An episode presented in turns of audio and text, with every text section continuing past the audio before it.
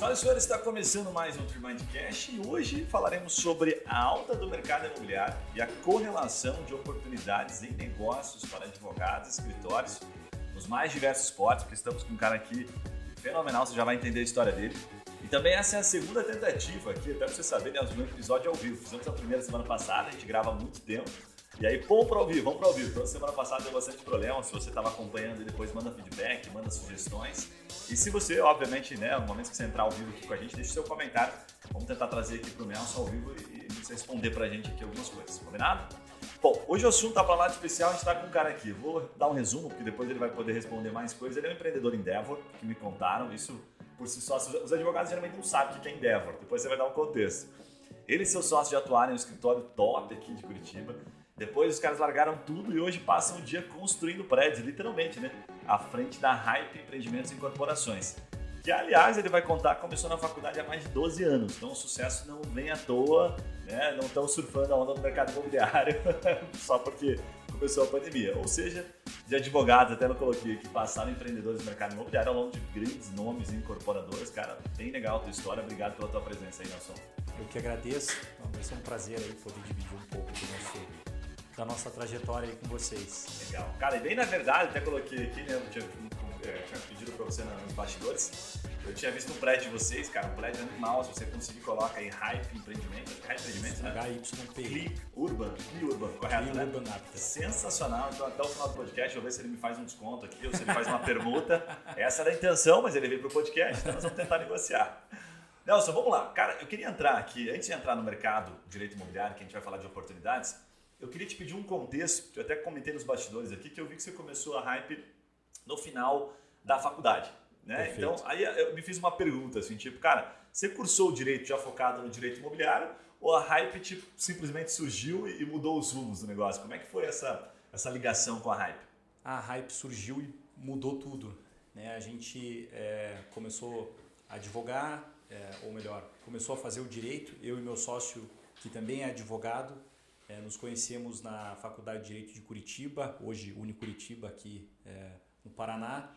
Ah, ah, durante a trajetória da faculdade, ah, a gente gostava do direito empresarial mais do que outras é, disciplinas e por, por conta disso, ali por volta do sexto, sétimo período, a gente decidiu, eu e mais o meu sócio mais um amigo, montar um grupo de estudos de direito empresarial nesse grupo de estudos, então a gente é, lia basicamente obras de direito empresarial.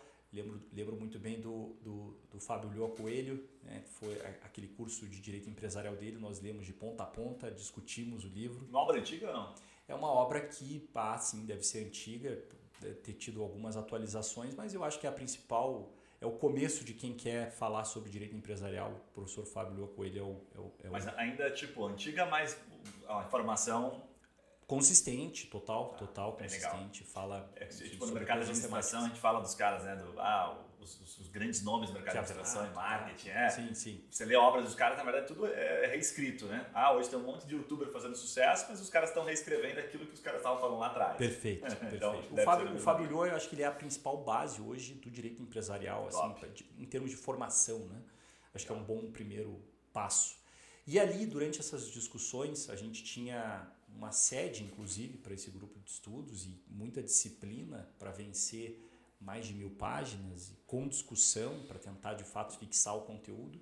E durante essas discussões, não raras vezes, a gente gostava e se entusiasmava muito ao falar de empreendedorismo. Top. Então o direito empresarial ele tocou essa veia empreendedora nossa e aí começou durante a faculdade surge essa inquietação de puxa vida, acho que a gente gosta mais de empreender do que propriamente da parte do direito, né, é, empresarial. E aí a gente basicamente foi pesquisando e por, por, por um, um, grande acaso fomos parar na, na, construção civil. O nosso empreendimento, por acaso, foi ser a construção civil.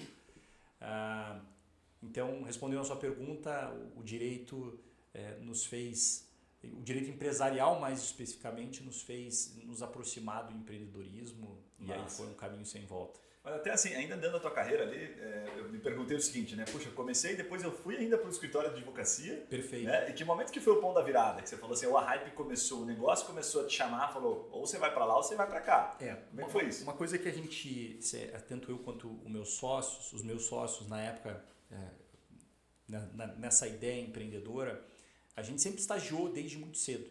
Então, é, de certo modo, a gente já tinha uma certa maturidade para entender o que, que o direito nos reservava depois de formado.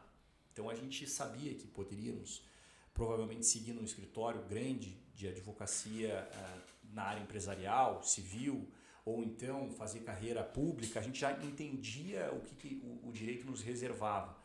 Eu acho que essa é a grande vantagem de você começar a estagiar super cedo. Né? Você já começa a ter essa visão mais ampla sobre como funciona o direito na prática e sobre o que você pode fazer com o direito. Então, é, todos estagiavam. E a atividade empreendedora ela nasceu como uma. Obviamente, a gente não imaginava ter uma, uma grande incorporadora ou construtora lá naquela época. A gente imaginava simplesmente, ah, vamos construir algumas casas e fazer disso um investimento, que é muito comum, inclusive. Então, todo mundo começa assim, né? Todo fazendo sobradinhos aqui. Fazer um sobradinho, vender, era exatamente essa Legal. a nossa tese, ou era, era para isso que a gente estava imaginando aquela hora o, o, o, que fazer com, com, com, com a atividade empreendedora. Só que é, ela começou a crescer e a gente começou a perceber que ela começou a ocupar mais tempo da nossa rotina. Então, as quatro casas viraram depois seis, que viraram nove. Era uma fase super é, pujante da, do, do, do, mercado. Minha Casa Minha Vida estava nascendo, que foi a porta de entrada, inclusive, de muitas outras incorporadoras. E, e aí a gente se dá conta, depois de se formar, pegar lá o OAB e falar: caramba, é, temos aqui o canudo, temos o OAB, agora temos uma encruzilhada, porque aquela ocasião. Ah, o volume de trabalho na incorporadora aumentava e a, e a conciliação dentro de um escritório que a gente já estagiava ou estava se formando, é, aquilo começava a apresentar, obviamente, um conflito de horas, né? Embora a gente sempre diz que quando você tem lá 22, 23 anos, que foi quando a gente começou a empresa e quando a gente se formou, é, a gente tem o dever de dormir muito pouco e trabalhar muito. Eu acho que essa é a fase, né? É, é o que se espera de alguém com gás novo. Construindo a vida, né? Exatamente. Então, vai ralar. Exatamente. E e aí chegou o um momento que a gente olhou um para o outro e falou: olha, é melhor a gente então deixar o direito de lado e seguir aqui, que isso aqui vai ser o nosso negócio da nossa vida.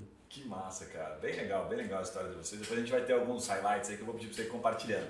Mas agora, assim, a gente como leigo do mercado imobiliário, é, a gente sabe que o mercado está em alta, né? Sabe que, puta, tá massa, todo mundo... Já entrevistei algumas pessoas aqui todo mundo resolveu ir para casa, descobriu que morava num apartamento pequeno, um monte de percepções, assim, né? um monte de fatos super legais. Pela pandemia, né? Cara, mas por trás dos bastidores, ali, antes de a gente entrar nas oportunidades mesmo, qual que é o momento do mercado? Vocês que estão por trás dos bastidores, como é que está esse mercado?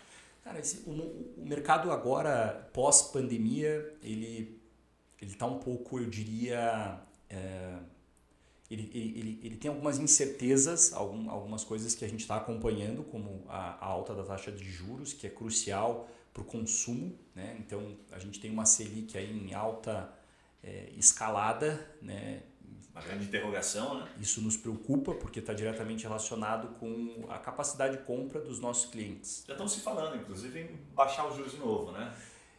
Assim, o, eu, eu até tenho acompanhado, o, o Banco Central vem sinalizando que vai subir a taxa de juros até que a inflação seja contida. Uhum. A questão é até quando, né? Pois é. E, e, e, a, e a questão também é como isso repercute no, no, financiamento imobiliário. Essas coisas têm, têm muito a ver. A Caixa Econômica Federal ainda está firme nas suas taxas, mas a gente não sabe até quando, e isso é uma, uma preocupação para nós em relação ao consumo. Impacta direto. Né?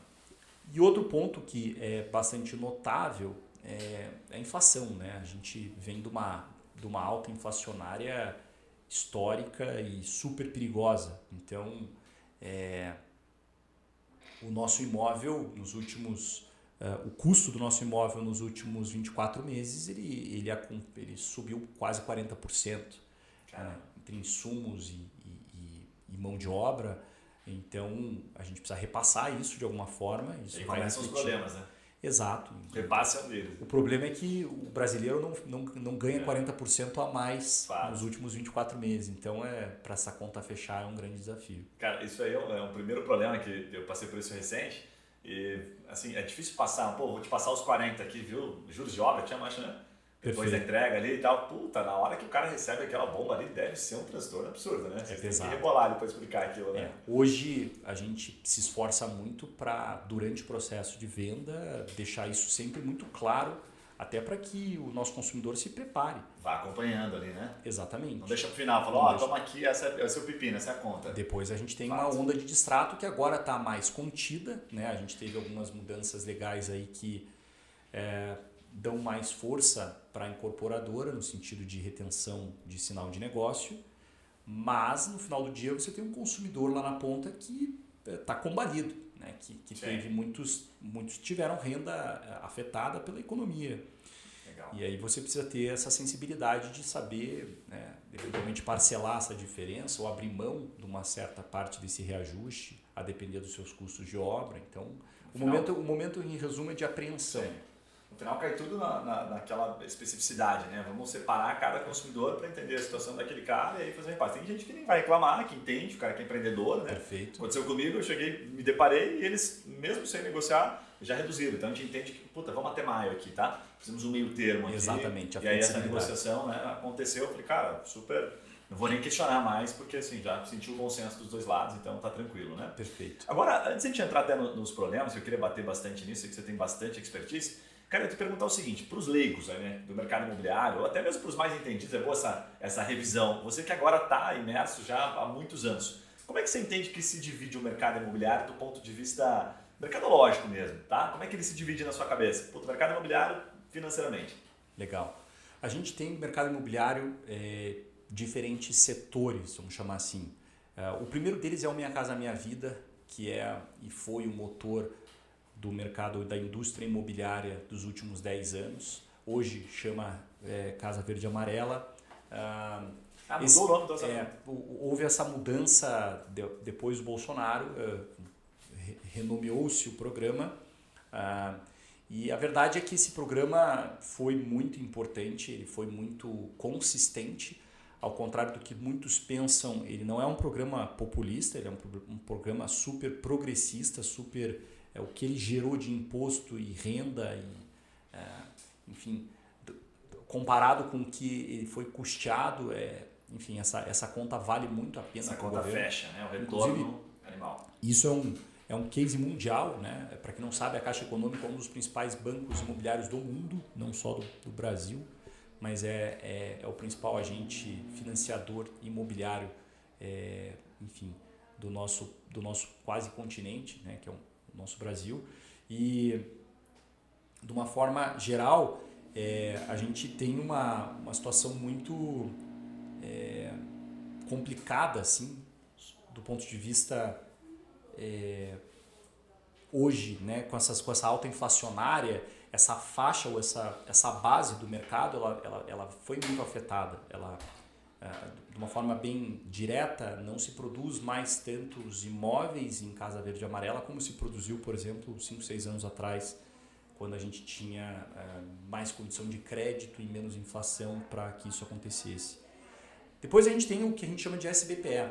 Mas isso se reflete, até uma, uma curiosidade, porque, cara, inflação é um assunto que, nossa, rende pra caramba, é animal, né? Uhum. Pouca gente sabe explicar a inflação, mas isso se reflete, você percebe hoje até mesmo nas próprias incorporadoras, construtoras, Total. no sentido de, puxa, se eu sei que este mercado aqui, né, que é o mercado Casa Amarela, Casa Verde Amarela, vai ser o mais afetado pela inflação, já não faz mais sentido eu criar Perfeito. empreendimentos para eles. Perfeito. É, houve essa, isso é muito marcado, a gente consegue enxergar no mercado a MRV se reposicionando com uma nova marca que se chama Ciência, ah, até mesmo players locais aqui na nossa praça de Curitiba se reposicionaram, tirando um pouco o pé do Casa Verde Amarela, é, e entrando no SBPE, que seriam imóveis aqui na nossa, em Curitiba a partir de 200 mil ou 250 mil até 350, 400, que seria a primeira moradia, mas talvez uma população daí um pouco mais resiliente do ponto de vista de renda. É, aí não, não imóveis só localizados na região metropolitana, mas mais presentes daí nos grandes centros ou nas grandes cidades ou é, em, em, regiões um pouco mais é, próximas do centro em relação ao Minha Casa Minha Vida. Esse movimento foi muito marcado. A gente fez essa transição na nossa incorporadora é, no ano de 2016 para 2017. De certo modo, a gente foi um pouco pioneiro em identificar. Ah, já fizeram lá atrás, não foi a pandemia. A pandemia só deu uma acelerada. A pandemia, na verdade, quando a pandemia chegou, a gente já estava com todos os empreendimentos na rua e, e, a gente teve uma grata surpresa de venda. Mas, em resumo, a gente, a gente fez esse movimento um pouco mais cedo, né? que eu diria que hoje é o, o carro-chefe de construção civil no Brasil, são apartamentos de dois quartos com suíte, ainda compactos, com até 60 metros, 60 e poucos metros quadrados de área privativa. Ah, e isso acontece no Brasil inteiro. Para um, um primeiro comprador ou para um comprador de upgrade que saiu da região metropolitana e está vindo para um grande centro, uh, e aí está ali com, com condição de crédito para poder agora ter esse banheiro a mais ou ter um 3 quartos compacto. Isso é o que eu diria que é a faixa média uh, da, da construção civil. E por fim a gente tem a alta renda, tá. que eu classificaria aí com imóveis a partir de um milhão é, e esse mercado também foi é, e está talvez nos últimos três anos particularmente mais aquecido. É, com a pandemia também, é, o mercado horizontal que está é, é, dentro dessa faixa ou de casas em condomínio, foi isso eu vejo no Brasil inteiro. A gente hoje está indo para o interior de São Paulo, consigo ver esse fenômeno lá também, que foi uma alta assim de dois dígitos na valorização de casas em condomínio fechado. Isso é notável, assim, a pandemia acelerou isso de uma forma incrível. Animal, animal.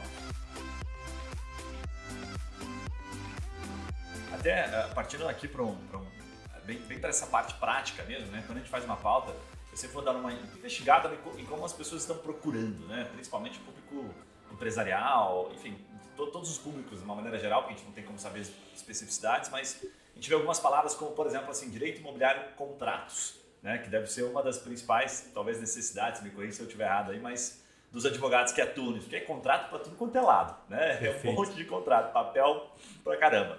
Então eu queria entrar um pouco nessas demandas jurídicas, é, mas com foco inicialmente em quem trabalha no mercado. Daí depois no próximo bloco a gente entra na pessoa física, né? Que é, é, talvez não vou dizer o lado contrário, mas é quando a gente, infelizmente, como empreendedores, acaba é, sendo cometidos de algum erro, alguma falha, alguma situação, e, enfim, a justiça acaba batendo né, na nossa porta, enfim, ou não, né, ou extrajudicialmente. Mas enfim, o que eu queria te perguntar, primeiro assim, separando por stakeholders, para nos ajudar na relação jurídica.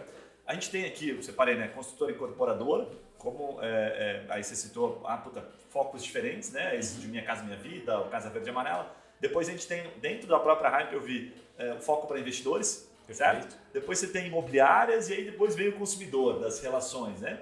Cara, quais são os principais problemas que você diria assim, aquele feijão com arroz jurídico desse primeiro universo, construtor e incorporador? Quais são as relações, as transações que geram problemas? Perfeito. É, quando a gente fala de uma relação entre construtora e incorporadora, é, ou com a incorporadora e os próprios donos de terreno, a gente entra assim num direito empresarial, ou melhor, num direito de contratos, né, direito civil essencialmente, é muito, muito específico. Né? É, eu até agora, nesse exato momento, é, eu, dentro da construtora eu cuido da parte de expansão. E, e, eu venho da área de novos negócios, que é quando a gente fecha um terreno para fazer um empreendimento. Então, é, eu diria que nessa, nessa relação com os donos de terreno, a gente tem contratos que tem que ser muito bem redigidos, porque a gente está, tá, via de regra, de altas montas, um terreno hoje para fazer qualquer empreendimento, é, a gente não fala por menos de um milhão, dois milhões de reais. Ah, é, e aí a gente fala geralmente de relações de parceria, de permuta, permuta física, permuta financeira, como é que fica o ITBI depois que esses imóveis ficam prontos, quem que paga o ITBI na volta. Aí quando a gente fala de permuta, a gente fala de, é, quer dizer, como é que eu vou fazer essa permuta para dar, garantia, dar segurança para o negócio? Esse cara vai entrar, o dono do terreno, vai entrar como interveniente anuente num contrato que a Caixa é, financia a obra e a Caixa dá uma certa segurança para ele, ou ele vai confessar uma dívida para daí poder fazer um compromisso de compra e venda e ficar e sair daquela relação com o terreno e ter daí uma uma, uma enfim uma escritura de, de confissão de dívida pública para poder se, que, que vai pegar depois as unidades como forma de pagamento Então, assim, tem alguns é, modelos aí de tem transação. alguns modelos de transação. Quem tiver interesse, eu isso, recomendo. Isso é pré ainda, né? É pré-construtora incorporadora. E para para pensar que nós estamos falando em contratos que têm quatro anos de vigência. Animal. Né? Então, é, é preciso ter muita noção do que se acontece no mercado imobiliário é, para que, de alguma forma, possa se assessorar uma construtora incorporadora que queira fazer a compra de um terreno. Né? Legal. É, aí, assim, a incorporadora não raras vezes contrata a construtora para tirar o prédio do papel. E aí você tem, imagine só, num cenário inflacionário altamente, é, enfim, altamente desafiador, com, né, com uma onerosidade excessiva, eventualmente, há, contratos de construção que a gente chama de preço máximo garantido. Como é que fica isso com uma inflação galopante, né? É, quem paga a conta, né? Quem essa paga essa né? conta, cara, numa obra, é, a gente está indo para a nossa obra de número 80. Legal. E eu, se, eu, se eu tiver que listar todas as variáveis que acontecem durante uma construção, eu encheria certamente duas folhas de tudo que se tem que estar tá atento, desde greves, desde é, problemas trabalhistas durante a obra, desde problemas com prefeitura na concessão de licenças ou então órgãos ambientais que podem influenciar no contrato de construtora incorporadora, no contrato de construção. Então, assim, é, o direito civil, mas particularmente as práticas imobiliárias, são talvez o grande desafio para quem queira entrar nessa área de direito imobiliário propriamente dito. É, falando um pouco sobre agora os próximo stakeholders, os investidores. Até antes de falar dos stakeholders, você contou nos bastidores, que não sei quando você pode abrir, né? Mas que eu achei super legal, que está dentro ainda dessa linha de expansão de negócio, vocês estão se tornando uma SA. E aí Perfeito. você estava comentando, puxa, agora estou estudando fora né, da Hype, escritórios especialistas no imobiliário, mas com especialidade do SA. Cara, isso abre uma vertente de especificidade do direito Total. animal. Como é que é isso, cara? E acha com facilidade essa pergunta? Cara, a verdade é que acha, mas o, o, assim, talvez em quem tem a prática com isso, que são os escritórios de São Paulo que estão mais acostumados a lidar com essas questões, por exemplo, IPO, por exemplo, é, todo um trabalho de é, mais elaborado de ingresso de investidores institucionais no, no, no quadro societário é, das incorporadoras e construtoras. Então, eu diria o seguinte: é, é, é bastante difícil hoje o que está no, nos norteando para encontrar esse escritório que deve nos assessorar é basicamente essa prática jurídica com essas questões. É, é a gente conseguir olhar para um escritório e falar, não, realmente, eles eles já fizeram coisas muito semelhantes. A gente não quer ser pioneiro nisso, a gente não quer pagar esse pato, então é, a ideia é escolher alguém com, com essa prática jurídica imobiliária Animal. barra societária. Animal. É. E Curitiba, pô, ficou devendo um pouquinho aí. A gente tá, eu acho que assim, a gente, a gente tem hoje no Páreo um escritório aqui que a gente sabe que é, trabalhou operações imobiliárias é, que envolveram é, M&A e depois algumas operações que aconteceram no último boom imobiliário. Mas eu diria que assim o que a gente vê em São Paulo é talvez mais rico do ponto de vista de experiências do que propriamente o que a gente está vendo aqui. Invariavelmente Nossa. São Paulo está no, no, no, epicentro dessa prática aí. Que, Natural, né? É. Depois eu vou te perguntar como é que você encontrou, deixar para o último bloco, como é que você encontrou, se foi indicação, enfim, para chegar lá, né? Porque Legal. isso, cara, é uma das coisas que os advogados mais se perguntam. Quero ser o seu advogado. Sim. Como é que você foi buscar? Sim. E aí, na sequência, tem os investidores. Os investidores, é, eu diria que a grande contribuição do direito para nós, uh, na nossa atividade de construtora incorporadora, e o direito empresarial foi o pano de fundo nessa migração, foi que a gente conseguiu é, se apropriar de um modelo de SCP, são sociedades em conta de participação. Né?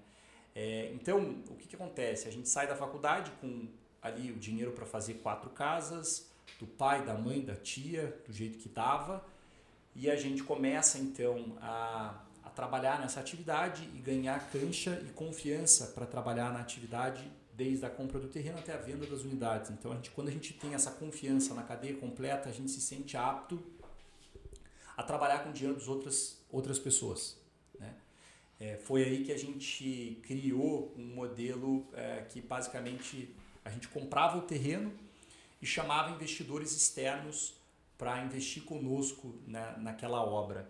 E aí a gente administrava essa obra, fazia a venda das unidades, depois distribuía o lucro para esses é, investidores que eram sócios capitalistas, vamos chamar Isso assim. já com uma SCP constituída. Exatamente. Então, Primeiro experimentaram no CPF mesmo, e aí Exato. depois, ok. Então, assim, a gente em 2012 faz o nosso primeiro negócio com capital externo, capital de outras pessoas, e aí a gente presta contas de tudo isso que A brincadeira acontece. começa a ficar séria daí. Exato. E isso foi muito interessante, porque basicamente o, eram sociedades em conta de participação dentro de um guarda-chuva de uma ostensiva e cada SCP era para uma obra. Quando a gente aprendeu a fazer isso, aí a gente teve talvez o nosso primeiro grande ciclo de crescimento, que foi sair de uma ou duas obras por ano para cinco, seis obras por ano. É, no começo, as cotas dessas SCPs, a gente não pode fazer oferta pública por uma questão de é, CVM, né? Então, começou com primos, amigos, e daí os primos e amigos chamaram outros parentes e primos e amigos, e aí quando a gente viu, hoje a gente tem, por exemplo, mais de 200 investidores conosco, Cara, que legal. que estão em mais de 15 SCPs abertas, em 15 empreendimentos em paralelo. Então, Eu imagino que um contrato né, de uma SCP para o investidor deve ser resguardado de inúmeras outras cláusulas que não guardam nenhuma relação com os problemas anteriores, que a gente fala de construtor, incorporadores, tipo garantia, Não. revenda. Cara, deve ter um monte de situações aí, Tem, né? é, o nosso contrato de, de sociedade de conta de participação ele tem mais de 20 páginas e, e eu não gosto de contrato grande, eu acho que se você tem coisas para falar, fala, fala rápido e fala simples, né? mas de fato é uma relação que precisa ser muito bem, é, é uma relação longa também, uma relação de risco. A gente fala que né, cada obra nossa apresenta sim um risco. Óbvio, a gente isola esse nosso investidor e esse é o motivo, inclusive, pra, por- pelo qual a gente usa SCP, a gente isola ele de um risco tributário, trabalhista, que tem a ver com o nome dele relacionado a, a SPE. Muito embora a gente, e eu escuto alguns advogados, não, pô, mas eu vi um juiz trabalhista que penhorou as cotas de uma SCP. É, mas isso é muito difícil acontecer, Sim, isso não é o né? normal, é. Então a gente está muito seguro com esse modelo de SCP e ali o nosso investidor é basicamente ele tem todas as tratativas de quando ele tem que fazer o aporte, de quando ele recebe esse aporte, a gente distribui via, é, a gente faz a distribuição dos, da devolução dele via distribuição de lucros. Agora a gente está bastante apreensivo com o que está vindo de reforma nesse sentido. Vai complicar um pouquinho, né? É, então a gente espera que até o final desse ano exista uma, uma definição lá por parte do Congresso para a gente poder saber como é que vai ficar essa questão de distribuição de, de tributação, distribuição de dividendos, é, para toque de caixa poder se preparar para o melhor cenário. Que é um assunto que Tributário. rende, né? Isso aí rende um podcast à parte, né? Vai. Tem tributação e um monte de outras percepções, né? Vai longe, né? Do- Dos stakeholders, pensando como pessoa jurídica, você diria que são esses três principais? A imobiliária também entra aqui? Relações diretas também dá problema? É, eu diria que é mais simples o trato com imobiliária, sabe? A gente trata basicamente de uma relação em que eu tenho que ter uma venda, que eu diria que é uma venda qualificada, eu tenho que ter aprovação de crédito daquele cliente que quer comprar o meu imóvel, eu tenho que ter essa segurança de que ele tem capacidade financeira para adquirir aquilo. E uma vez que isso aconteça e seja lavrada uma escritura pública de compra e venda, um compromisso de compra e venda com uma alta monta de sinal, ou seja, com uma venda mais robusta, a gente fica seguro em remunerar a imobiliária, né? poder pagar lá os 5, 6%, que é o que a gente destina para uma transação, para uma comissão de transação imobiliária. Então a gente hoje não, não tem grandes é, celeumas ou grandes desafios nessa relação jurídica. Uma relação mais tranquila, né? Agora, o que eu queria te perguntar é, é bem interessante, porque do ponto de vista, você como empreendedor, né? Você já não consegue mais como empreendedor, provavelmente o, o direito te ajuda, mas você não consegue atuar, né? Você não fica ali, puta, vendo né, jurisprudências que podem interferir no seu negócio. A pergunta seria assim, o que, que te chama mais atenção? Isso é uma das grandes dificuldades dos advogados que pensam, pô, estão pensando em atender você. É a, a- a mão de obra por si só? Pô, o cara saber fazer um contrato, isso é um diferencial, né? É o estratégico, as proteções, fala, olha, aconteceu aqui, Nelson, né, uma jurisprudência recente, por mais que você tocou no trabalhista, ou é o consultivo? Porque no final todo advogado hoje quer vender o consultivo. Como é que ele convence, como é que ele convence você? Né? O que, que ele traz de informação que você fala, puta, esse cara aqui sabe coisas que eu preciso. Boa pergunta. Eu, é, eu, eu me preocupo bastante com essa. Hoje a gente faz o, o nosso direito dentro de casa, tá? Então assim, tudo é, a relação, uma construtora ela tem muitas demandas porque ela mexe com muitas pessoas. Né? Então uma obra emprega é, dezenas de colaboradores, é, empreiteiros, é, ela lida com mais uma dezena de consumidores, a gente se relaciona tributariamente com prefeituras, com é, enfim, Estado, tem toda uma relação de cartório, taxas de cartório. Então, assim, a gente numa atividade é, imobiliária é, tem vários pontos de toque.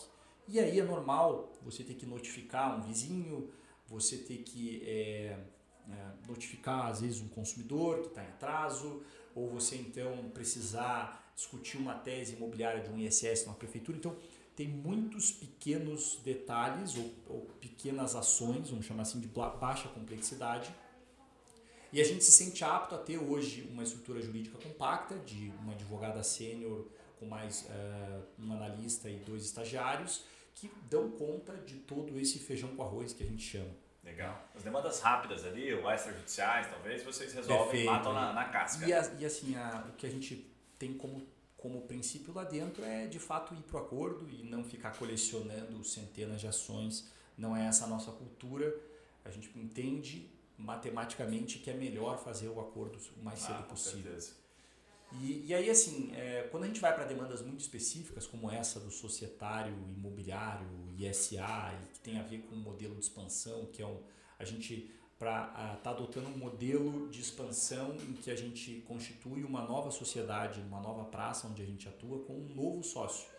E aí é, esse sócio vai chegar até um X percentual com base no resultado daquela atividade e, então, assim, existe uma necessidade de um bom acordo de sócios e de um, também de um, de um bom contrato social, seja, isso não está definido ainda, limitado ou, SA dessa subsidiária.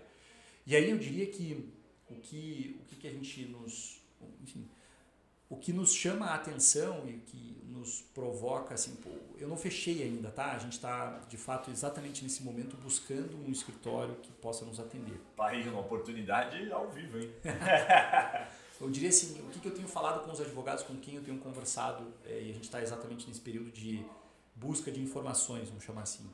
Eu falo, cara, olha, eu preciso de uma proposta de honorários, obviamente, para ver se está dentro do nosso escopo financeiro. E, adicionalmente, eu, eu, eu, gostaria que você me entregasse não a estrutura, mas que você me falasse pontos de atenção que, porventura, eu não tenha me dado conta. Boa. Né? Tipo, então, me convença assim, que você é o cara, né? Exatamente. Né? É, e, aí eu falo, às vezes até de uma. pega um pouco mal o que eu vou falar agora, mas eu falo, cara, eu sou advogado. Se você me falar é, coisas que eu já sei, ou se você falar bobagem, é, porra, eu, eu não quero pagar para alguém para fazer algo que eu poderia fazer melhor. Muito né? bom. Então, eu tenho falado com ele, falou, olha, vamos ver os seus honorários, se a gente entender que os... E aí eu sempre peço, ó, me fala operações parecidas que você já fez, que obviamente você possa falar sobre, que você não tem, é, sei lá, alguma alguma vedação a, a, a essa questão de publicidade. Ah, e aí, assim, com base nisso, a gente vai sentar e vai falar, cara, me dá aí três, quatro highlights que eu não tinha pensado e que me convençam de que você pode me atender bem. E assim a gente faz com outras causas também, que são muito específicas, né? Ou seja, é o estratégico mesmo, né? O cara, tá, o cara tem que estar tá ligado no mercado para ele trazer um highlight como esse que você espera. Perfeito. Ele vai falar uma coisa que você não sabe. Perfeito. Então, se você não sabe, eu diria assim, ele tem que estar tá muito conectado, tem que estar tá estudando, tem que estar acompanhando notícias que você não tem tempo para acompanhar. Falar, ó, oh, cara, aconteceu, eu li esse processo Perfeito. aqui e o que pode acontecer lá na frente é isso aqui. Perfeito. Puta, aí são poucos que se destacam, né? Exato, exato. Muito legal, cara. Tá aí uma baita, uma baita aula e uma baita oportunidade, de fato, aí para atuação, né? Passando rapidamente para deixar um insight para você, já retomamos o episódio. Aqui na TreeMind a gente utiliza uma ferramenta que possibilita identificar o volume de pessoas procurando por serviços jurídicos, de acordo com a sua área de atuação. E o melhor é que a gente consegue identificar os seus concorrentes no Google e a estratégia que está levando clientes até o site deles. E por consequência, gerando negócios para esses escritórios. Né?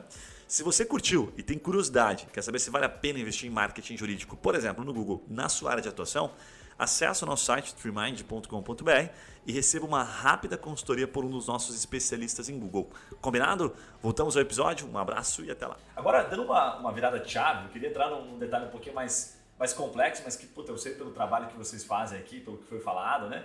Que vocês provavelmente não têm os mesmos problemas das grandes, ou se tem numa proporção, né? Como você trouxe aqui, já mata na casca, não deixa isso se tornar um problema. Cara, assim, falando do direito imobiliário, é, do direito imobiliário extrajudicial, mas do ponto de vista da pessoa física. bastidores de vocês e, pelo que você entende de mercado de outras grandes construtoras e incorporadoras, é, como é que é esse mercado, cara? Quais são as principais cagadas? É, tipo, atraso de obra, infiltrações, problemas que acontecem depois. Quais são as buchas que vocês têm, então, tem que estar o tempo todo resolvendo? Perfeito. É, antes de eu, de eu, entrar especificamente nesse assunto, eu, eu só quero colocar um, um pano de fundo para as pessoas talvez refletirem sobre o, o tamanho da, do, do, desafio que a gente tem. Ah, alguém que compre um imóvel, qualquer pessoa que hoje compre um imóvel na planta, ela tem uma, uma relação que eu diria que é uma relação de pelo menos cinco anos. Né? em cinco anos, a gente sabe que muita coisa acontece. Uma relação maior que muito casamento. Exatamente. e, e, eu diria que tão complexa quanto um casamento. Né? Sim. Porque parem para pensar que esse cliente é, ele tem muitas expectativas. A gente está falando, se não do maior, o maior, se não de um dos maiores, o maior bem que ele deve comprar. Né? Fato que mais vai representar um patrimônio dele dentro de 20 anos. Né?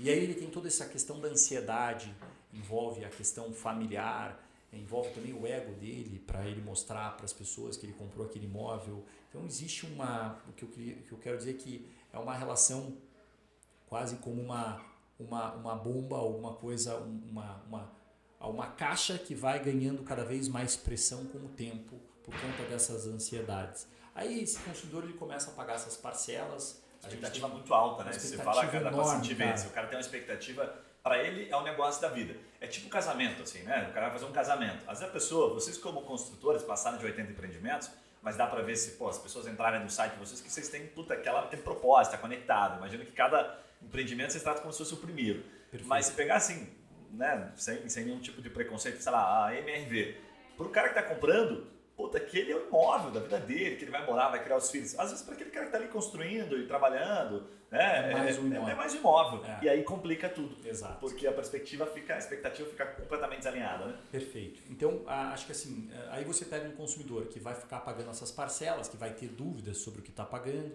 É, aí vai chegar no momento em que ele vai pegar esse imóvel, ele vai ter que fazer uma vistoria para poder garantir ou para poder começar dali os prazos de garantia com relação à construtora. Né? Vale lembrar que qualquer é, construção hoje existe um, uma, uma crescente de industrialização, mas 99% das construções são estupidamente artesanais. Né? É, então, isso, enfim, é um ingrediente a mais para esse assunto que eu vou entrar agora, que é o pós-atendimento, que é o clássico aí da, das reclamações e das ações. Acho que se a gente puder estratificar ações de construção civil, é, 70% vão ser ações de consumidor relacionadas a vícios construtivos. Então, é, eu diria que essa é, é aí que, que, que, costuma haver o problema. Aí você relembra um cara com muita ansiedade, que não foi descomprimido, que não houve um acompanhamento do que a gente chama hoje de sucesso do cliente. Foi uma área que a gente criou é, muito baseado nessa. O nosso propósito, para quem não sabe, é proporcionar experiências extraordinárias. Esse é o nosso propósito desde 2014 é, e a gente colocou isso como um propósito para de fato conseguir acompanhar esse consumidor durante essa jornada e tentar descomprimir um pouco essa pressão com informações de qualidade, com instrução, com muita transparência. Cara, dá uma dica nessa, nesse processo de descompressão que vocês fazem que os outros não fazem. Assim. A gente, durante a obra, quando esse cara está ansioso, é, ele tem lá no nosso site um lugar onde ele verifica uh, o andamento da obra, isso até aí não é novidade para ninguém, mas o que a gente é, se orgulha muito de ter é, começado a fazer, essa é uma prática de uns três anos para cá, é fazer ele visitar a obra. Então a gente para a obra num sábado à tarde, nosso pessoal do time de sucesso do pé cliente, na lama, pé no barro. Vai lá, todo mundo com capacete, Legal. vai recebendo as famílias. E cara, a família vai e entra e vê o próprio que quarto massa. ainda não rebocado ver como é que vai ser a área comum. E aí a gente vai descomprimindo. A gente vai, pô, a, a pessoa sabe que aquele boleto que ela está pagando está sendo aquele tijolo que está sendo feito agora daquela última laje, né? É, e a gente repete isso naturalmente na hora de entregar o imóvel. E aí a gente faz, proporciona lá uma experiência extraordinária. No final de semana passada a gente teve uma, um, um evento assim, então, é, enfim, fomos entregar chaves no, no, no empreendimento e, e, aí fotos da jornada do cliente, a gente procura tocar esse consumidor e falar, cara, olha, agora aconteceu de fato, né? Olha que bacana. Aproveitamos esse momento para fazer a vistoria do imóvel, entregar a chave, né? E, então, assim, é, esse contato humano, essa personalização, esse chamar pelo nome, né? É, o, isso a gente aprendeu e copiou literalmente de muitas empresas lá fora que tem como é, principal é, filosofia ter um consumidor no centro de tudo, né? Então, é, antigamente o consultor ligava, o consumidor ligava para nós, ah, eu queria antecipar meu boleto. Aí passava para um outro departamento, esse cara ficava esperando, né? Aí, ah, não, agora eu quero saber quando que é a entrega, daí mandava para outro departamento. E esse cara ficava perdido, igual essas empresas de telefonia, Sim. né? E a gente decidiu daí romper isso, então hoje existe o CSM, que é o cara que cuida de 40 clientes. Então ele conhece esses 40 clientes, tudo que esse cliente precisa, seja relacionado a pós-atendimento, seja relacionado à, à parte de é, financeira, contas a receber, seja relacionado a, enfim, a outras dúvidas pertinentes ao financiamento, a aprovação do crédito dele junto ao correspondente bancário. Tudo isso é feito agora por, por uma pessoa que tem nome e sobrenome, que conhece outra pessoa por nome e sobrenome, sabe a história dessa outra pessoa e aí você tem uma série de facilidades com isso, né? É, na hora que estoura provavelmente um problema também, você tem um, né, muito mais tranquilidade para lidar. Total, né? total. Você sabe todo o histórico. Depois que a gente implementou é, esse trato mais próximo e essas descompressões, a gente consegue entrar nessa fase mais crítica é, de uma forma mais serena. Então o consumidor sabe que você não é, é malandro, que você não quer enganar as pessoas, porque ele não pode esperar algo diferente do que ele vivenciou durante toda essa trajetória até pegar as chaves. Sim. Então a gente tem um pós-atendimento que a gente sabe que é. Ninguém gosta, ninguém, ninguém fica feliz de ter um cano que estourou por uma questão de dilatação.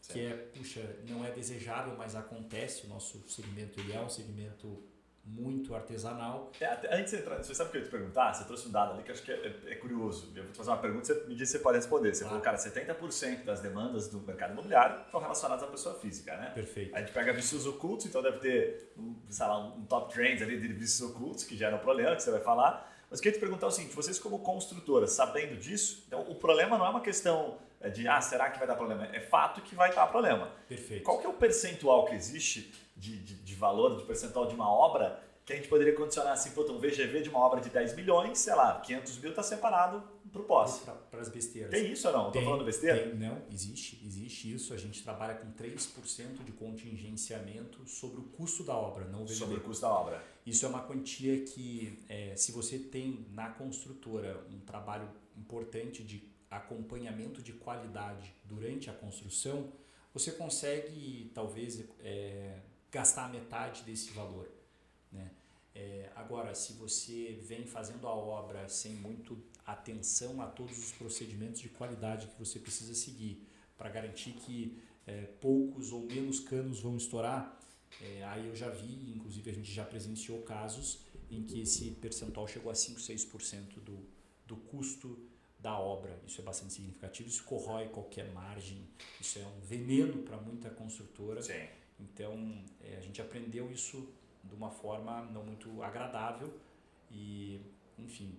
Mas aqui, acho que abre um, um, um linear assim, que é interessante, né? Porque vocês, beleza, uma construtora animal que tem essa relação próxima, provavelmente muitos, o cliente nem, nem sente a necessidade de contratar um advogado para resolver aquele problema. Agora você pega outras construtoras que não têm esse CSM, que não tem essa relação, então a gente diz assim para o advogado, olha, aqui tem 3%, eu considero que uma obra grande, sei lá, uma obra de 100 milhões de custo, né, que não é algo anormal, então você vai ter pelo menos aqui algo em torno de 3 milhões Perfeito. de provisionamento financeiro. Então, puta, né, se o advogado trabalhar legal, mas o cara pode especializar naquela obra. Pode fazer, de certa forma, prospecções de outros clientes que tiveram o mesmo problema em resolver aquela obra. Perfeito. Como é que é essa relação daí quando entrando um pouquinho nos vícios ocultos? O que, que rola, né? O que rola é o seguinte, é, a gente tem incorporadoras, isso eu falo aí dos mais variados portes, é, que não se atentaram ainda para toda essa essa pressão pela qual o cliente passa e elas são pouco diligentes na hora que o problema acontece. Então, você tem uma situação, por exemplo, em um prédio de 40 apartamentos, é normal você ter é, 20, 25 apartamentos que vão ter algum vício que vai aparecer, por exemplo, depois do uso. Né? Então, é uma porta que está enroscando, é, é, um, é um vazamento de uma janela que foi, que falta lá um, um silicone para poder fazer a vedação. Então é normal essas coisas acontecerem. O, o que não é normal é o construtor é, ser muito lento ou às vezes até é, ser, como eu posso dizer, arrogante em não querer tratar bem essas questões. Né? É, e aí eu costumo dizer, e falo isso internamente inclusive, que o pós-obra é como um incêndio. Se o construtor não vai lá, esse cara que está já com o saco cheio dele, que pegou a unidade, que daí já talvez passou aquela ansiedade e agora só conta para pagar, porque é a, é a cozinha que custa caro, é, enfim, o cara está estressado. E aí esse cara que foi, talvez, teve um atendimento ruim durante os três anos de construção, por exemplo, se ele está lá num, num, sábado e ele vai usar uma churrasqueira e não funciona, e ele vai no banheiro, a porta a, enrosca no chão, e aí ele vê que tem um vazamento em cima do travesseiro dele, se o construtor não está lá na semana seguinte para resolver tudo isso, o, o, normal não é as pessoas litigarem. Né? Ninguém, ninguém gosta de entrar com processo para resolver judicialmente com o tempo. O normal nas relações é que isso aconteça de uma forma rápida e simples. Só que muitos construtores não se atentam para isso. E aí eu entendo que é perfeitamente normal um cara perder a paciência e falar, oh, agora, agora é só com o meu advogado. Perfeito. É, e aí entra. Ou seja, a velocidade faz toda a diferença. Faz toda a diferença, cara. E, e assim, é, um carinho, né, cara? É, assim, a gente preza muito por isso. O cara vai arrumar um vazamento e suja o quarto do cara inteiro, sabe? É, enfim, assim, às vezes tem um vazamento e estufa o móvel. Você tem que trocar o móvel, você não tem que discutir se aquilo é certo. Não? Você causou aquele dano. Né? Não, por mais que você não tenha que, é, que isso, é. aquilo, você causou aquele dano. Então é melhor você ir logo trocar e não querer discutir que, porra, eu não quero pagar essa porta de não, sabe? Então, é. o que a gente percebe é que ainda poucas construtoras têm essa, esse carinho por fazer isso rápido. Deixa eu te perguntar, dentro dessa, nessa linha de raciocínio que você está trazendo, quando uh, a construtora não, não trata isso, né, ainda no extrajudicial, não vou nem dizer extrajudicial, mas no relacional com o cliente, não resolve na casca ali e vai para o litígio, né? Ou quando, ah, puta, tô estressado, fala com o meu advogado agora. Aí a pedido eu acredito que vem um pouco maior, porque daí o advogado já vem com os honorários. O que, que geralmente é comum os advogados colocarem? Tipo, entra um dano moral, entra. Que tipo de indenizações se acontecem por não resolver no momento certo? Geralmente o dano moral é, hoje a gente tem visto que os tribunais, é, é, assim, voltando um pouco é, antes de responder a sua pergunta, a gente está falando geralmente de ações de juizado especial e aí geralmente o, o próprio consumidor entra é, e lá é, vai chegar num acordo, mas com um teto que o juizado especial, enfim, que é característica do juizado especial. E aí, às vezes, não raras vezes, quando o problema é muito sério, quando isso, esse teto é ultrapassado, a gente vai é, para uma judicialização com um advogado litigante. Né? E aí a gente já viu problemas das mais variadas magnitudes, né? É, desde danos morais que, que, se pede mais de 40, 50 mil, é, que, repito, os tribunais têm, têm sido mais razoáveis, pelo menos aqui no Paraná, é, nessa limitação desse dano. E aí, assim, você quer dizer assim, tem, tem sido pago ou não? Não, tem sido minorados, assim. Tá. Geralmente pede-se mais, mas leva-se menos. Ok. Né? É... Dando moral tradicionalzinho de é, 10, 20, exato, 15. É tá. o que acontece. Okay. Mas, via de regra, a gente, por prática, faz acordo antes. Né? Tá. É...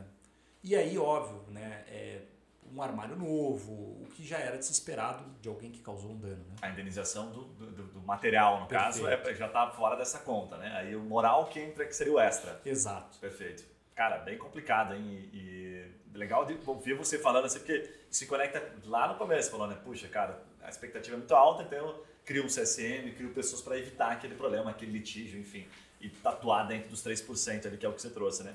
Mas só isso por, por informação, acho que por si só já vale muito para o advogado, principalmente que está definindo de que lado que ele atua, porque a gente está falando de dois mercados completamente diferentes. Né? Você falou no primeiro bloco ali, você trouxe, puxa, causas que eu preciso contratar um advogado, que aí a gente não entrou em valores, mas enfim, acredito que no final das contas é uma parceria de longo prazo muito mais vantajosa, certo? Do ponto de vista financeiro, e aí os escritórios que são especialistas nisso. E depois, outro lado, advogados que, que são os advogados que gostam de causas menores, que trabalham no volume. Vamos pegar Perfeito. aqui, um é mais artesanal, né, mais no, no a um, e a outra é no volume. Perfeito. Pega um prédio lá que está cheio de vício, o cara faz a limpa ali, faz, faz a boa. Exatamente. Isso a gente já, já, já, já visualizou também, ou enfim, são demandas que acontecem. É óbvio, tem que ter uma certa cautela, porque de uma maneira geral a gente tem visto muita razoabilidade no sentido de é, se a consultora, por exemplo, é, são casos que às vezes acontecem, o, o cliente que é um litigante profissional, né? A, a gente também toma essas... o cliente litigante profissional foi ótimo também toma essas cautelas. Rato de juizado especial. Exato.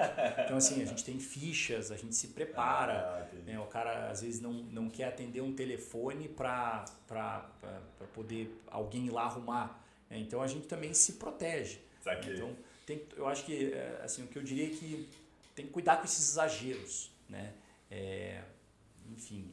O bom senso sempre prevalece, né? A gente espera que as pessoas tenham um bom senso. Né? Perfeito. Né? Enfim, muito legal.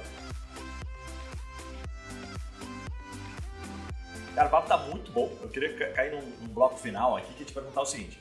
Você trouxe já aqui, tá, ao vivo, né, a, a informação de que você está procurando escritórios que tenham essa, né, essa capacidade como SA, enfim, atendê-lo como SA é numa, num nível muito mais complexo, expansão dentro do teu negócio.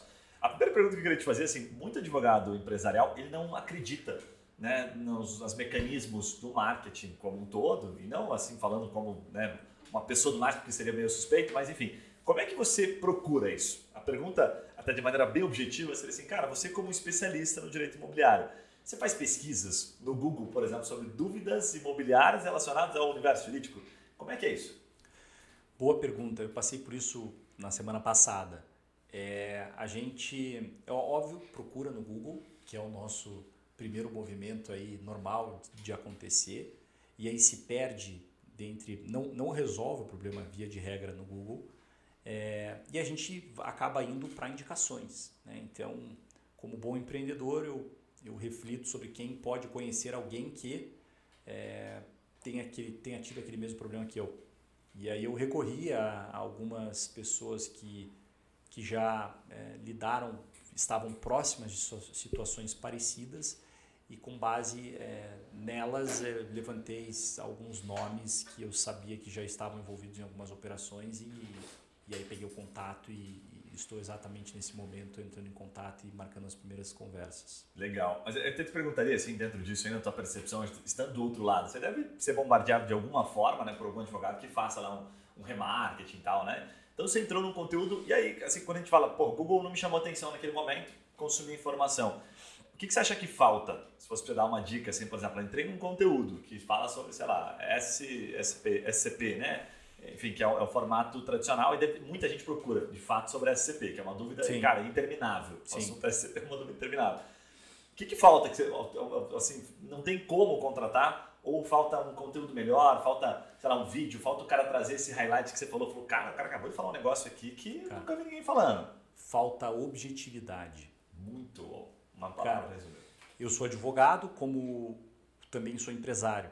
E empresário não tem tempo eu, assim, eu tenho pavor quando eu tenho uma dúvida jurídica, eu entro no Google e digito essa dúvida, e aí eu, eu pego um artigo e o cara começa assim, ó. No direito romano, falo, fudeu, eu não vou ler, imagina eu tenho tempo para ler direito romano, cara. Porra, um artigo com 12 Sim. páginas para o cara fundamentar no direito romano. Eu falo, ah, não tenho tempo para assistir, para ler isso aqui, cara. Você me desculpa, eu vou lá na, na no, no, na conclusão e vejo que às vezes a conclusão é muito aérea ou muito pouco efetiva. Então, acho que nós, advogados, é, precisamos ser mais objetivos, precisamos cuidar com o juridiquês, precisamos talvez é, ter uma, uma forma. Tá cheio de gente aí falando sobre copy, sobre é, táticas de você conseguir pegar a atenção de alguém, né? É, táticas de comunicação. Então, eu, eu acho que a gente precisa muito disso. Acho que o, o advogado não precisa ser mais marqueteiro e mais comercial se ele quiser acessar novos clientes, se ele quiser. Ser específico na entrega, né? Você trouxe um ponto que eu achei legal, que se, se, complementa muito, né? Não só complementa, mas responde a uma dúvida que é bastante comum aqui, sabe? Os advogados eles falam assim: ah, mas se eu entregar toda a informação né, para o Nelson, que ele está buscando aqui, eu sei as respostas, eu sei os highlights, ele não vai me contratar. Mas na verdade a gente sempre fala assim, cara, que é justamente em razão disso, que é o que você trouxe, que eu contrato. Exato. Porque pô, se você está procurando uma dúvida específica de uma SCP lá e o cara traz um vídeo e fala, ó, esse problema é comum, já atendi clientes XYZ, não precisa citar o nome, mas um caso assim, assim, assado. E, cara, você precisaria deste caminho aqui. isso faz com que você entenda de maneira objetiva que o cara tem aquela capacidade de atender. Porque senão você, você bem aquilo que você falou, né? Você, puta, vou passar a mão no telefone, vou chamar o cara no WhatsApp. Aí o cara vai me explicar, fazer toda aquela, sabe, aquela propaganda, e ele não consegue construir, ou seja, não consegue construir é, valor para que você entre em contato. Perfeito. Na verdade, acho que tem um, um, meio termo aqui, né? Ele não consegue construir valor, por isso que você não entra em contato. Perfeito, perfeito. Cara, outra, é outra coisa que eu tenho pavor, é, que você me lembrou agora falando nisso, é quando você senta com um advogado é, para trocar essa ideia, para falar, oh, eu tô com essa dor aqui, eu preciso resolver ela, e aí ele fala, ah, pois é, então é, isso daí, daí são só as horas, eu precisaria já com, é, fazer um contrato com você aí de uma hora técnica para eu poder te passar. Cara, e aí assim, é, as informações hoje, bem, bem buscadas, elas, é, elas são encontradas. É, a questão é operacionalizar isso. E o empresário ele não tem tempo para poder operacionalizar isso. Ele, tá, ele tem que estar tá preocupado com outras coisas. Né? Até mesmo os clientes, aí falo talvez pelas pessoas físicas que consomem informações, é, elas precisam ter, elas têm a vida delas, elas não vão fazer uma ação com o teu conhecimento. Elas precisam se sentir seguras. É só isso. Então, e assim, no mundo empresarial a gente aprendeu que isso é muito bem visto, assim, é, é muito, é muito, é, é uma prática muito usual. A tese principal da Endeavor é essa, né? Quer dizer, se eu, se eu puder ajudar alguém com o que eu mais sei sobre contas a receber e essa pessoa puder me devolver um conhecimento ou devolver para uma outra pessoa um outro conhecimento, o nosso país cresce, ou a gente gera mais emprego, a gente consegue ser mais competitivo. Então, eu acho isso uma grande besteira. Tenho calafrios quando, quando alguém fala, vou ligar o taxímetro e vou começar a te cobrar aqui. Eu acho Sim. isso de uma deselegância e de uma assim é quem é quem quem pode falar isso demonstra segurança o suficiente para acreditar no seu taco e, e é. poder cobrar o seu honorário com, com muita tranquilidade depois e você até me lembrou um negócio no mundo das startups tem né você com certeza conhece lá até pela Endeavor aquela máxima de que assim cara se a tua ideia né ou se aquilo que você tem que você vai compartilhar agora é tão replicável assim é tão pouco né é tão fácil de alguém descobrir cara então já não, nem me serve o que você tem para me falar é só uma ideia, né, cara? É só uma ideia. É. Eu tenho, tinha um advogado aqui, muito parceiro nosso, que ele fazia exatamente esse trabalho no tributário internacional. Então ele atua, atua ainda, na verdade, né? Um grande amigo nosso aqui. E ele, cara, contava, ele até citava, tem um livro agora que eu não vou lembrar o nome, estava tentando que eu li também, por recomendação dele, que ele fala que é, é, quando você entrega informação demais, assim, quando você entrega de fato ouro, a pessoa compra por isso, ela tem é uma questão de persuasão meio óbvia, né? Tem uma reciprocidade, pô, o cara entregou uma informação maravilhosa, nem que eu seja para agradecer esse cara, mas depois eu vou citar ele de alguma forma, né? Vou recomendar. Mas principalmente quando ela vem para um atendimento, ela chega muito mais pronta e no final você não precisa ter mais coisa para entregar às vezes. É basicamente execução. Né? Então você entregou para ele antecipadamente, você não precisa, ah, puta, eu vou esconder isso aqui para depois eu falar. Na verdade, ele nem espera isso. Aquilo que você falou já foi suficiente. Perfeito. Então foi o valor, isso é percepção de valor, para depois falar assim, cara, como é que você vai executar isso? Pô, eu executo assim, assim, sabe, que é o que você acabou de trazer. Perfeito. Né? Então, cara, sensacional. Agora, eu queria te perguntar, assim, para caminhar para uma reta final, é, a gente falou aqui puta, sobre algumas né, oportunidades dentro do mercado imobiliário, e aí você citou escritórios, e a gente tem falado muito aqui sobre esse posicionamento dos escritórios, tipo, ah, ou eu sou um, sei lá, um escritório focado no direito imobiliário, os advogados têm essa percepção, ou eu sou um advogado empresarial que tem um, um nicho internamente com multidisciplinaridade, vários advogados que atendem imobiliário. Aí a pergunta, assim, sendo bem objetivo, seria assim: quais são as multidisciplinaridades que você precisa ter dentro de um escritório? O escritório que está ouvindo, está nos vendo, fala assim, cara, eu tenho essas pessoas para atender. Né? Tipo, é, é, é, o tributário? Precisa ter um tributarista? Precisa uhum. ter um uhum. civil ali dentro? Civil é meio óbvio, mas quais são essas multidisciplinaridades? Eu diria que é, societário e eu diria que bastante é, é, assim tributário. A gente lida com arranjos que podem custar muito caro do ponto de vista tributário. Por, por, lidarmos com alta monta, é, qualquer alíquota que a gente economiza em alguma operação, é, a gente fala aí de mais de 50, 60 mil reais num, de, um, de um planejamento tributário mal feito numa determinada operação. Então, se eu pudesse dizer assim, quem, quem quer ir para o imobiliário, é, só, só, só cuidar que quando a gente olha direito imobiliário, é, há quem fala, não, pô, tem um cartorial para fazer um, um, memorial de incorporação, né, para fazer lá algum trabalho específico de escrituração de alguma operação. Eu acho que o direito imobiliário é muito mais do que isso, inclusive é muito mais, o dinheiro não está aí, né? E geralmente a gente olha como empresário como coisa de despachante fazer memorial de incorporação, que é o amigo do cara do cartório que sabe como é que ele aceita um memorial de incorporação. Tá, esse que você falou cartorial já é um diferencial dos escritórios hoje. Ele chega para você e fala: "Não, eu tenho cartorial aqui que vai ajudar, que vai fazer". Cara, ajuda pouco. Eu tá. gosto de ouvir mais assim, é, se, eu, se, eu, né, se fosse se eu, se eu não fosse advogado, talvez eu gostaria de ouvir assim, olha, eu aqui a gente é bom em fazer contrato para terrenos e a gente tem quatro, cinco maneiras de te resolver essa, essa dor. Eu, inclusive, conheço alguém que dá seguro para permuta, enfim, alguém com uma boa visão de mercado Muito né, nesse âmbito mais civilista contratual. Tenho também um tributarista aqui que domina todos os tributos decorrentes de, de operações imobiliárias, ISS, ITBI, é, domina um pouco sobre lucro presumido e RET, que é o regime de de especial de tributação que a gente usa bastante, daí essa questão é, tributária e societária também, porque muitas vezes a gente faz essa é, muitos arranjos que envolvem SPEs, é, com o dono de um terreno que tem uma empresa que vai fazer parte do negócio. Eu diria que acho que essas três Legal. As searas elas são muito bacanas de Imagina a quantidade de arranjos aqui, pela, pela quantidade de termos que você trouxe aqui. Eu conheço um pouco, né, por entender um pouquinho do mercado ali. Os caras são muitos arranjos, é realmente um, é um mercado à parte. E gostei quando você fala de visão de negócio, que não é nada anormal que a gente está falando. Você fala assim, cara, o cara tem que ter visão de negócio.